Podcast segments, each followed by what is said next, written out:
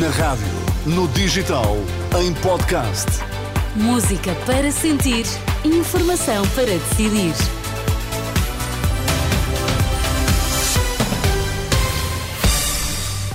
Tudo postos para as notícias das quatro. A edição é agora do Miguel Coelho. Boa tarde, Miguel. Olá, Sónia. Boa tarde. Quais são os temas em destaque? Miguel Albuquerque formalizou a apresentação da renúncia ao cargo de eh, Presidente do Governo Regional da Madeira.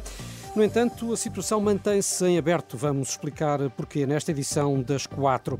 Embaixador de Israel em Lisboa considera inaceitável a presença de cartazes antissemitas na manifestação pelo direito à habitação no passado sábado no Porto. Vamos às notícias eh, das quatro. Informação para decidir na Renascença com Miguel Coelho. Miguel Albuquerque apresentou a demissão ao representante da República na Madeira. Irineu Barreto aceitou.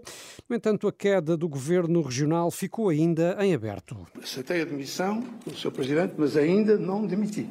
Vamos ver os interesses da região e depois vamos tomar a decisão de acordo.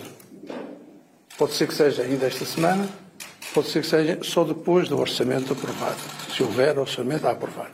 O que eu vos posso prometer é que quando houver um governo de gestão, eu iniciarei o processo da escutação dos partidos, tendo em vista a eventual nomeação de um governo ou não representante eh, da República para a Madeira, depois eh, do encontro que manteve com Miguel Albuquerque. O orçamento regional, como ouvimos, é uma das questões que ainda seguram o presidente do governo regional da Madeira, como eh, confirmou o próprio Miguel Albuquerque. Nós temos aqui uma questão que eu acho que é uma questão que toda a gente percebe nós não podemos uh, ter uma gestão por duodécimos num orçamento que tem neste momento, uh, no global, uh, contando o PRR ou o novo quadro comunitário de apoio, são 2.170 milhões de euros.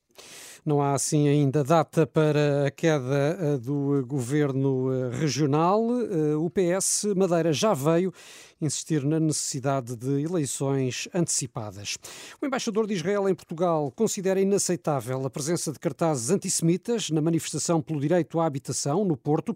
A Renascença Dor Shapira afirma-se defensor do direito de expressão, mas repudia frases de ódio e racismo como as que foram exibidas no passado sábado. If they feel that they should protest, uh... Se eles sentem que devem protestar sobre o conflito entre Israel e a Palestina, devem fazê-lo. Nós somos a favor da liberdade de expressão, mas eles estão a usar essas manifestações para espalhar ideias muito problemáticas que estão relacionadas com antissemitismo, racismo e ódio. Isto é inaceitável. São exatamente o que estes cartazes dizem. Limpar o mundo de judeus e coisas desse género, isso tem de ser claramente uma linha vermelha na liberdade de expressão. And that should be a red line when we talk about freedom of speech. O embaixador israelita, ouvido pelo jornalista Vasco Bertrand Franco, numa das frases exibidas na manifestação pela habitação, lia-se: Não queremos ser inquilinos de sionistas assassinos. Em França, um protesto de agricultores eh, está a bloquear várias autoestradas, mesmo às portas de Paris, onde se mantém uma grande eh, presença policial. Já esta tarde, o presidente francês reuniu-se com vários membros do executivo para um ponto de situação sobre a agricultura. Em RR pt pode perceber os motivos deste protesto dos agricultores em França. E esta tarde, em Lisboa, registra-se também algum aparato policial, mas neste caso é junto ao aeroporto, na zona de chegadas. A PSP montou um perímetro de segurança, uma vez que um homem está na cobertura do aeroporto, onde permanece desde meio da manhã. A PSP confirma à Renascença que a situação ainda se mantém.